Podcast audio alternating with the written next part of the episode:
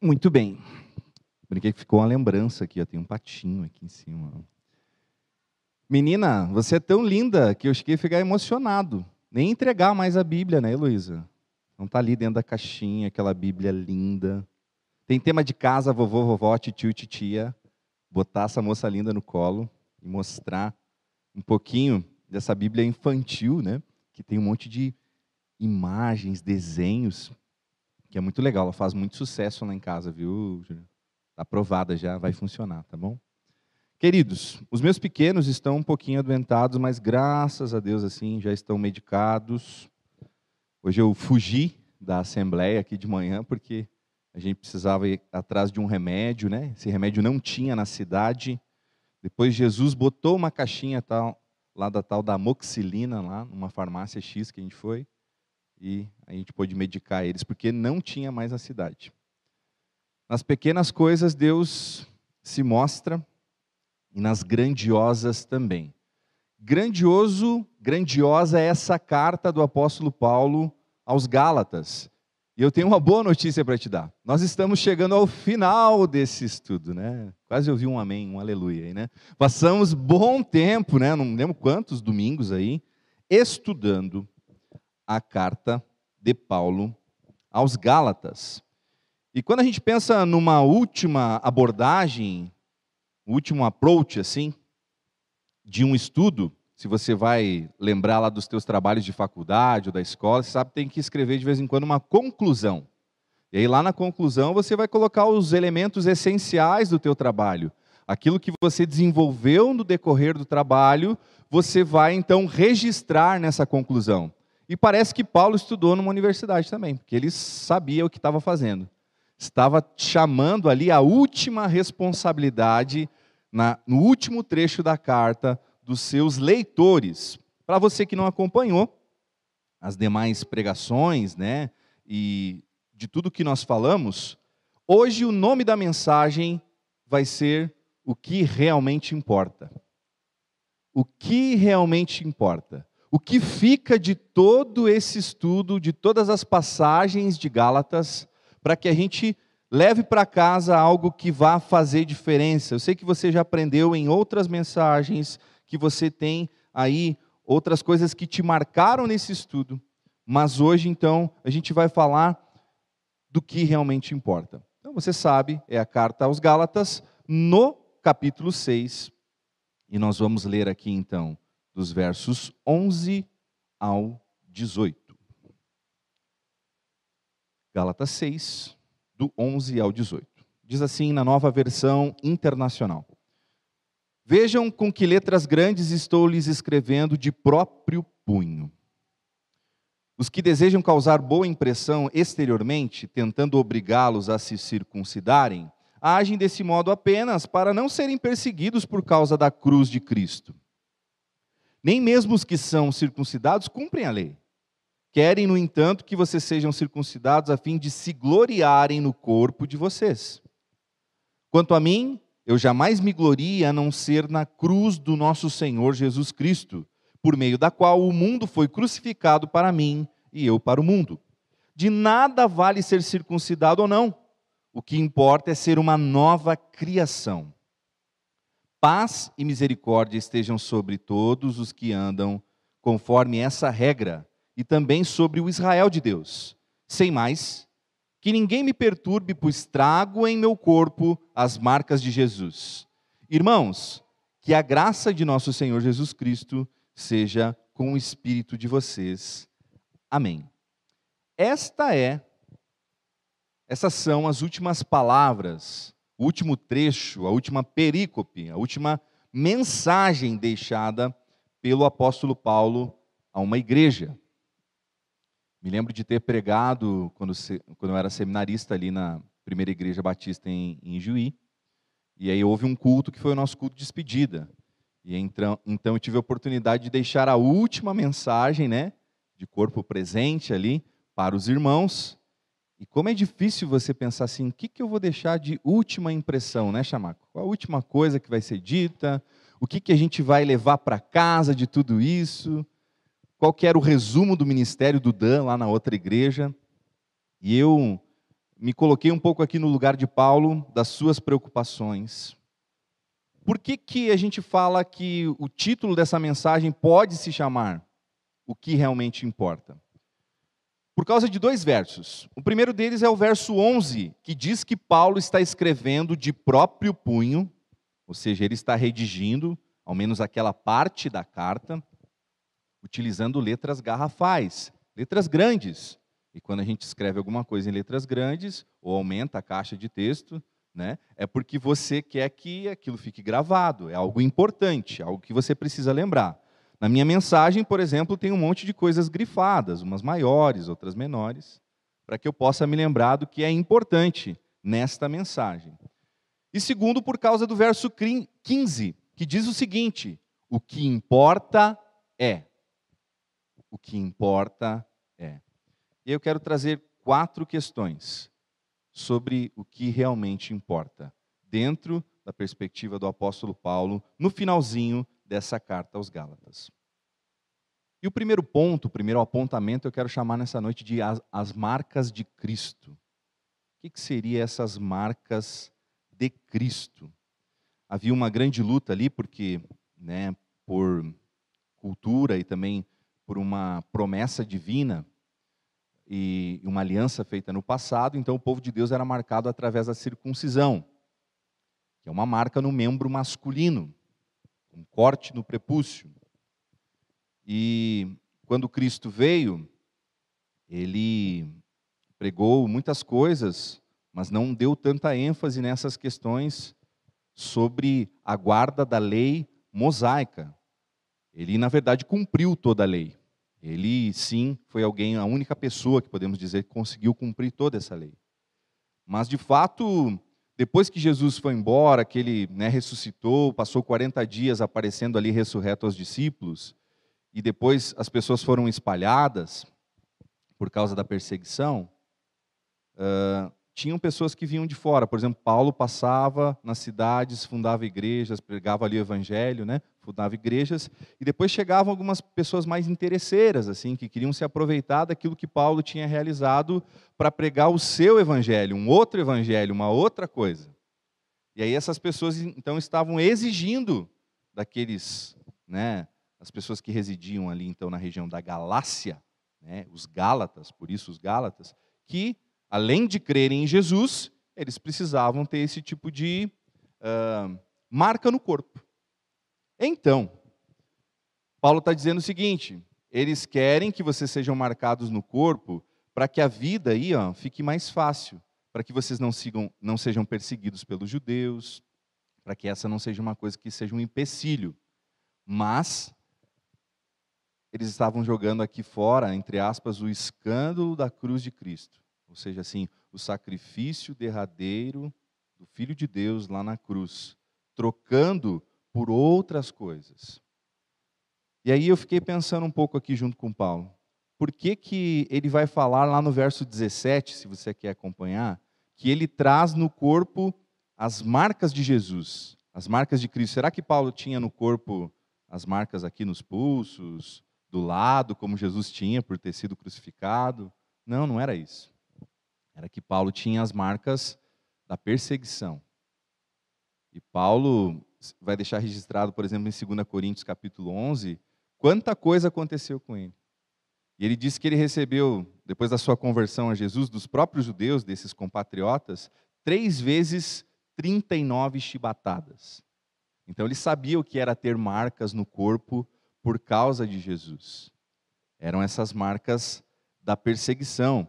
E ele fazia então esse contraste, já que chamamos essa série de mensagens de evangelho em contrastes, desse contraste do tipo de marca que Paulo trazia no seu corpo por causa de Jesus. E Paulo fala uma, uma questão interessante aqui, ele tira uma onda nessa carta, ele, ele faz um, uma piada, ele, ele diz assim: olha, nem vocês que se dizem circuncidados, judeus, né, top de linha, conseguem cumprir a lei. E aí ele está falando porque em Tiago 2,10, 1 João 3,4, Gálatas 2, 15 e 16, vai dizer que somente Jesus fez isso. Que é impossível para um ser humano guardar toda essa lei de Moisés. E ele está dizendo sobre essa tremenda hipocrisia. Ele está dizendo assim: ó, isso que vocês estão pedindo para as pessoas fazerem, vocês não conseguem fazer. E aí, olhando para esse primeiro ponto sobre as marcas de Cristo, eu fiquei pensando: como é que a gente aplica isso para os nossos dias? Porque, afinal, não tem nenhuma pessoa pedindo para a gente ser circuncidado, né? Não sei se você tem essa experiência. Tiago, alguém chegou a bater na sua casa, olha, para ser cristão, sei que você vai na igreja, é batizado, né, tem caminhada, é convertido, mas ó, tem que se considerar. Já aconteceu isso? Não, para mim também não. E é muito provável que não vai acontecer. Mas o que, que a gente tem que pensar? O que, que são essas marcas externas? A circuncisão era uma marca externa, mas Deus, o Senhor Jesus, ele estava preocupado com algumas marcas internas do cristão. Por exemplo, algumas marcas externas que são adotadas entre os ditos evangélicos na atualidade.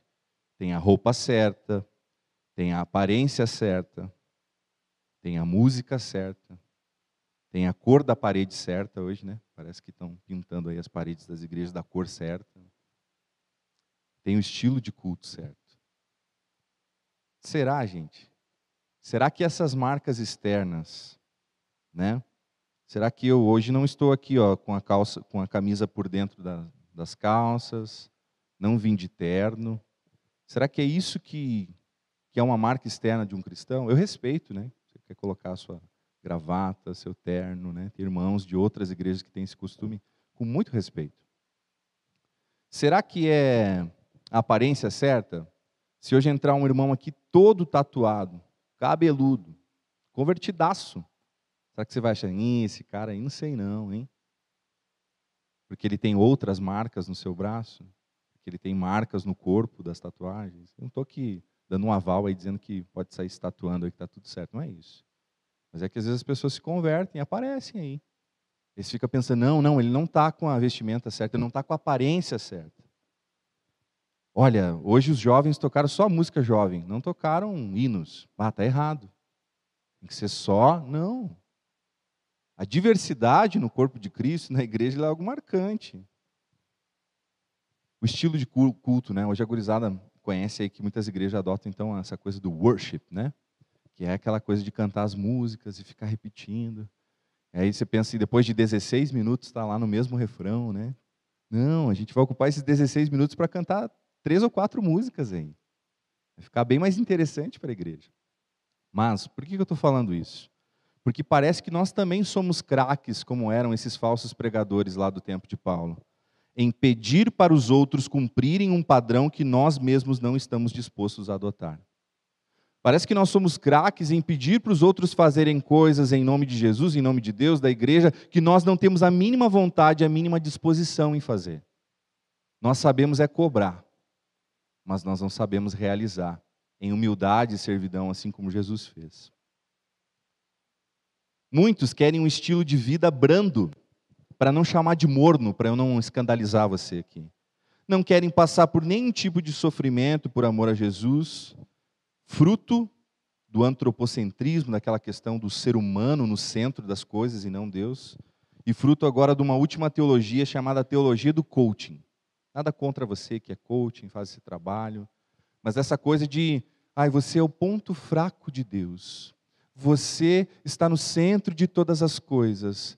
Ah, porque tá, Jesus vai parar tudo para né, ouvir aquela oraçãozinha ah, sobre uma, um detalhe que não muda nada na sua vida. É claro que Jesus ouve todas as coisas e todas as orações. Mas eu tenho tentado olhar realmente para as coisas que importam e para aquelas marcas que permanecem. Uma marca que permanece não tem a ver tanto com algo que é externo. A gente pode externar através de boas obras, fazer coisas boas, isso é bíblico. Mas ela precisa nascer de uma, de uma conversão genuína de uma decisão com Jesus. Essa é a principal marca de que quando nós tomamos uma decisão com Cristo, nós estamos ali sendo convertidos a Jesus, levados até Jesus. E nós temos essa marca. O próprio Espírito habitando em nós, o próprio Jesus habitando em nós. Essa é a primeira questão. Uma outra coisa que eu me lembrei sobre esse texto é sobre a glória de Cristo A glória que só Jesus deve receber. E o que estava acontecendo aqui? Ó, você pode ir acompanhando nos versos 13 e 14 aí da sua Bíblia ou do seu celular. Ele vai dizer, por exemplo, que na parte B do verso 13 diz assim: Querem, no entanto, que vocês sejam circuncidados a fim de se gloriarem no corpo de vocês ou na carne de vocês. Quanto a mim, que eu jamais me glorie a não ser na cruz de Cristo, a não ser na cruz de nosso Senhor Jesus Cristo. Olha que interessante. Paulo afirma que esses falsos mestres estavam se gloriando, se gabando de fazer prosélitos através da circuncisão, ou seja, de dizer assim, ó, aquele cara eu ganhei, trouxe para o meu time e agora ele é meu. Ele faz parte aí do, daqueles que eu ganhei através da circuncisão. Eles estavam ali contabilizando as pessoas que receberam essa marca como seus. Paulo também fala nesse texto que não tem outro motivo para se gloriar ou se gabar, se é que a gente pode usar essa palavra, gabar-se, né? Essa ideia de ser gavola, gavolice, a não ser pela cruz de Cristo. E nós cantamos aqui. Pela cruz me chamou, gentilmente me atraiu. Aquele Deus que vem e quebranta o nosso coração, nos leva para mais perto dele. Paulo estava dizendo assim: não é mérito meu, não é mérito de uma marca externa, não é glória minha, não é glória do apóstolo, do pastor, de qualquer pessoa que tenha o microfone nas mãos. Ele vai dizer também que foi através dessa cruz de Jesus que Paulo entendeu que estava crucificado para o mundo e o mundo para ele. E o que significa tanto essa expressão mundo quanto essa crucificação dupla? Pensa comigo. Mundo aqui nesse texto não tem a ver com o cosmos, com a criação divina. Por exemplo, porque Deus amou o mundo de tal maneira. Ele amou a sua criação, ele amou o cosmos, ele amou tudo aquilo que ele havia feito, de forma especial o ser humano. Mundo aqui, nesse trecho, quer dizer o seguinte: totalmente diferente. Tudo aquilo que é contra Deus sistema satânico mundial que opera como principal adversário da verdadeira espiritualidade ou do cristianismo, que é um sistema de valores e ideias que está em oposição a Deus, em contraste com Deus. Então fica com essa perspectiva de mundo na sua cabeça. E qual que é a ideia dessa crucificação dupla que está escrito aqui, ó, na parte B do verso 14? por meio da qual o mundo foi crucificado para mim e eu para o mundo. Então essa cruz de Jesus é o meio para o qual pelo qual o mundo foi crucificado para Paulo e Paulo para o mundo. E essa crucificação dupla, o que quer dizer aqui no texto? Ela está dizendo que esse sistema pecaminoso que impera, e por isso a música Reina em mim cai muito bem aqui. Porque tem outras coisas imperando nas nossas vidas, meus irmãos, que não o próprio governo de Jesus Cristo. Ele vai dizer o seguinte: que aquele sistema pecaminoso, para ele está morto, está destruído, não tem mais poder de atraí-lo. É a cruz que o atraiu, como cantamos. Paulo, ao afirmar também, e eu estou crucificado para o mundo, demonstra estar, semelhantemente, morto para os desejos e atrativos desse mundo, porque agora ele serve a Cristo como seu novo mestre e rei. Cristo é Senhor sobre Paulo. Cristo é o dono da vida de Paulo. E se ele é Senhor, o senhorio tem a ver com escravatura. É isso mesmo, quando Paulo fala que ele é um servo de Cristo, ele não está dizendo que ele é um servo assalariado, que ele é alguém que ajuda Jesus de vez em quando. Ele está dizendo assim: ó, a minha escravidão lá do pecado, da religiosidade, eu troquei agora por servir a Jesus, o meu verdadeiro dono. Agora eu sou escravo de Jesus. E aí que a Bíblia parece um pouco paradoxal, porque ela diz que em Jesus nós estamos livres, mas ao mesmo tempo nós somos servos dele. Paulo escreve dentro dessa carta aos Gálatas, no capítulo 2, no verso 20, algo muito importante. Fui crucificado com Cristo. Assim já não sou eu quem vive, mas Cristo vive em mim. E a vida que agora vivo no corpo ou na carne, vivo-a pela fé no Filho de Deus que me amou e se entregou por mim. Paulo está dizendo que a glória não está numa marca externa. A glória está na cruz de Jesus, naquilo que Jesus realizou na cruz do Calvário. E que lições nós podemos tirar desse ponto, então, sobre a glória de Cristo? É mais ou menos como se Paulo estivesse dizendo para os Gálatas e também para aqueles falsos pregadores. Ele está dizendo assim, gente: diga adeus à gavolice e à meritocracia e submeta-se a Jesus. Se você foi gentilmente atraído pela cruz de Cristo, é necessário crucificar o seu eu em relação a esse mundo, a esse sistema. Nós vivemos numa geração que confessa Jesus com os lábios. Ah, eu sou cristão, eu sou de Cristo, eu vou na igreja. Mas que não sabem o que é ser um verdadeiro discípulo. E eu não quero isso para essa igreja. Olha só como as coisas acontecem. As pessoas que se dizem cristãs muitas vezes vivem assim.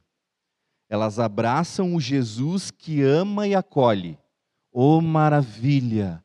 Aleluia por esse Jesus que ama e acolhe. E nós precisamos tanto desse Jesus que ama e acolhe. Mas essas pessoas dão as costas ao Jesus que condena o pecado e que nos pede para escolher o caminho estreito e a porta apertada. Essa que é a grande verdade. A glória, se nós formos nos gloriar em qualquer coisa, que seja somente pela cruz de Jesus. A glória pertence a Ele, o sacrifício é dele lá naquela cruz. Uma terceira questão que nós podemos aprender desse texto é sobre sermos nova criação, nova criatura em Cristo. Sermos nova criação, nova criatura em Jesus. Olha o que diz o verso 15. Acompanhe comigo. De nada vale ser circuncidado ou não, o que importa é ser uma nova criação. Paulo, aqui nesse texto, crava uma máxima, presta atenção de nada vale ser circuncidado ou não. Não é isso que define a filiação espiritual através de Cristo. Não são as marcas externas, mas é aquilo que Jesus operou internamente no seu ser e que agora faz sentido se você viver isso. A resposta de Paulo recebe a sua ênfase na imprescindibilidade de sermos nova criação. Paulo não dá outra escolha, você precisa ser nova criatura.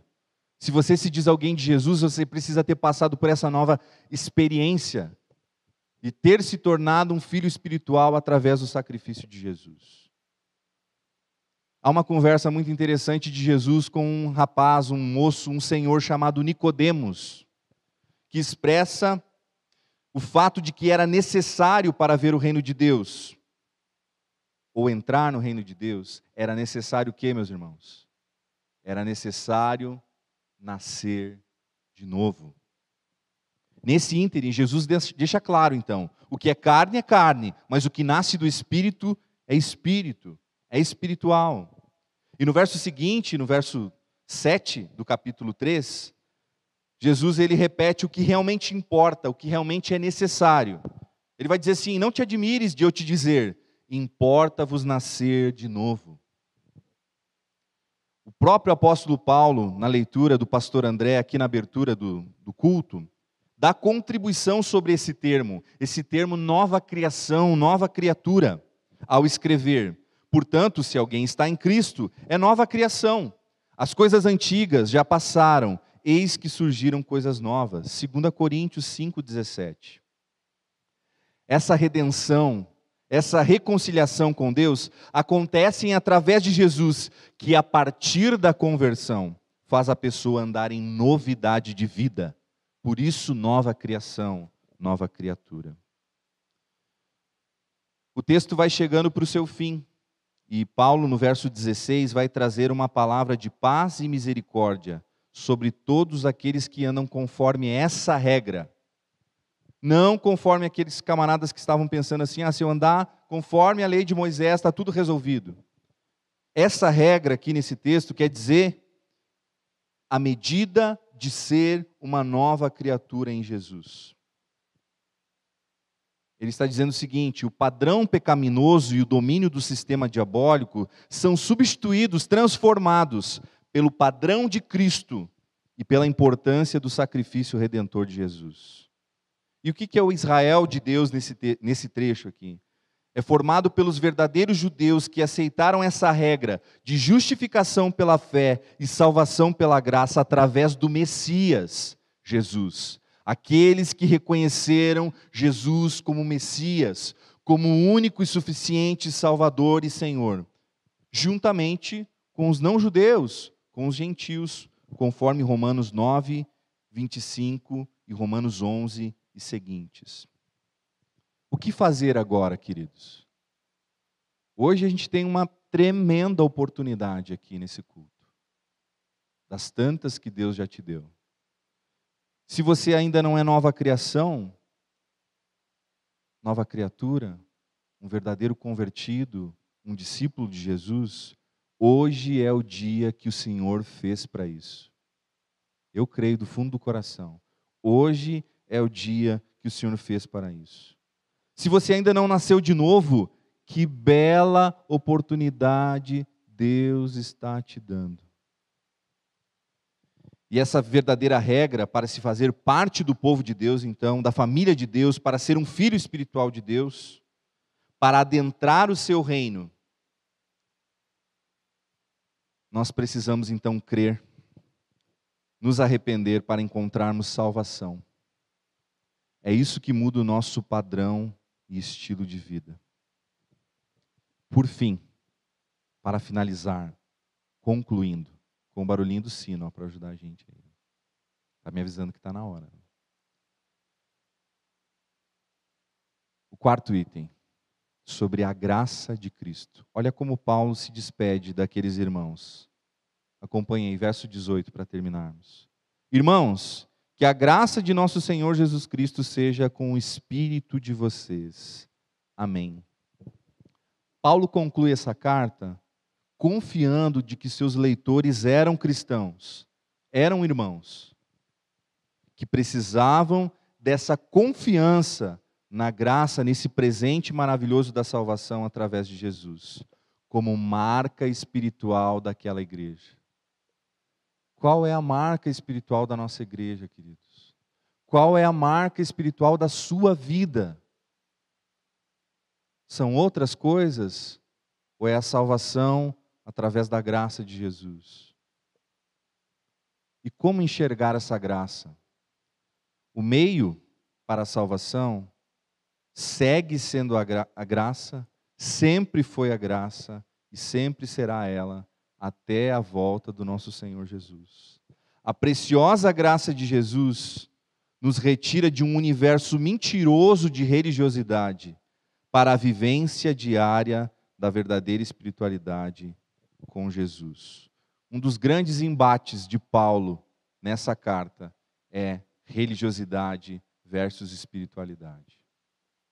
Religiosidade são obras vazias, guardar regras, costumes, sem saber nem ao menos porquê.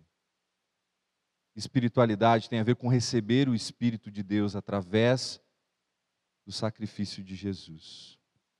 Enquanto a banda vai se organizando, e você vai se colocando em pé, se você pode. Eu quero citar aqui algumas frases de uma canção que nós vamos entoar pela primeira vez aqui no culto. Assim como cantamos na casa, no culto passado também. Outra canção composta pelo nosso irmão Paulo César Baruch, chamada Seria Tão Bom, diz o seguinte. Estava quase para declamar essa aí, viu, Amarildo? seria tão bom. Irmãos, seria tão bom se o que a gente fala fosse pura compaixão, amor, cuidado e zelo por aquele nosso irmão. Seria tão bom. Ah, seria tão bom se o conhecer a Deus fosse mais que religião, fosse amor e obediência pelo autor da criação. O que realmente importa. Nós vamos, inclusive, cantar sobre isso.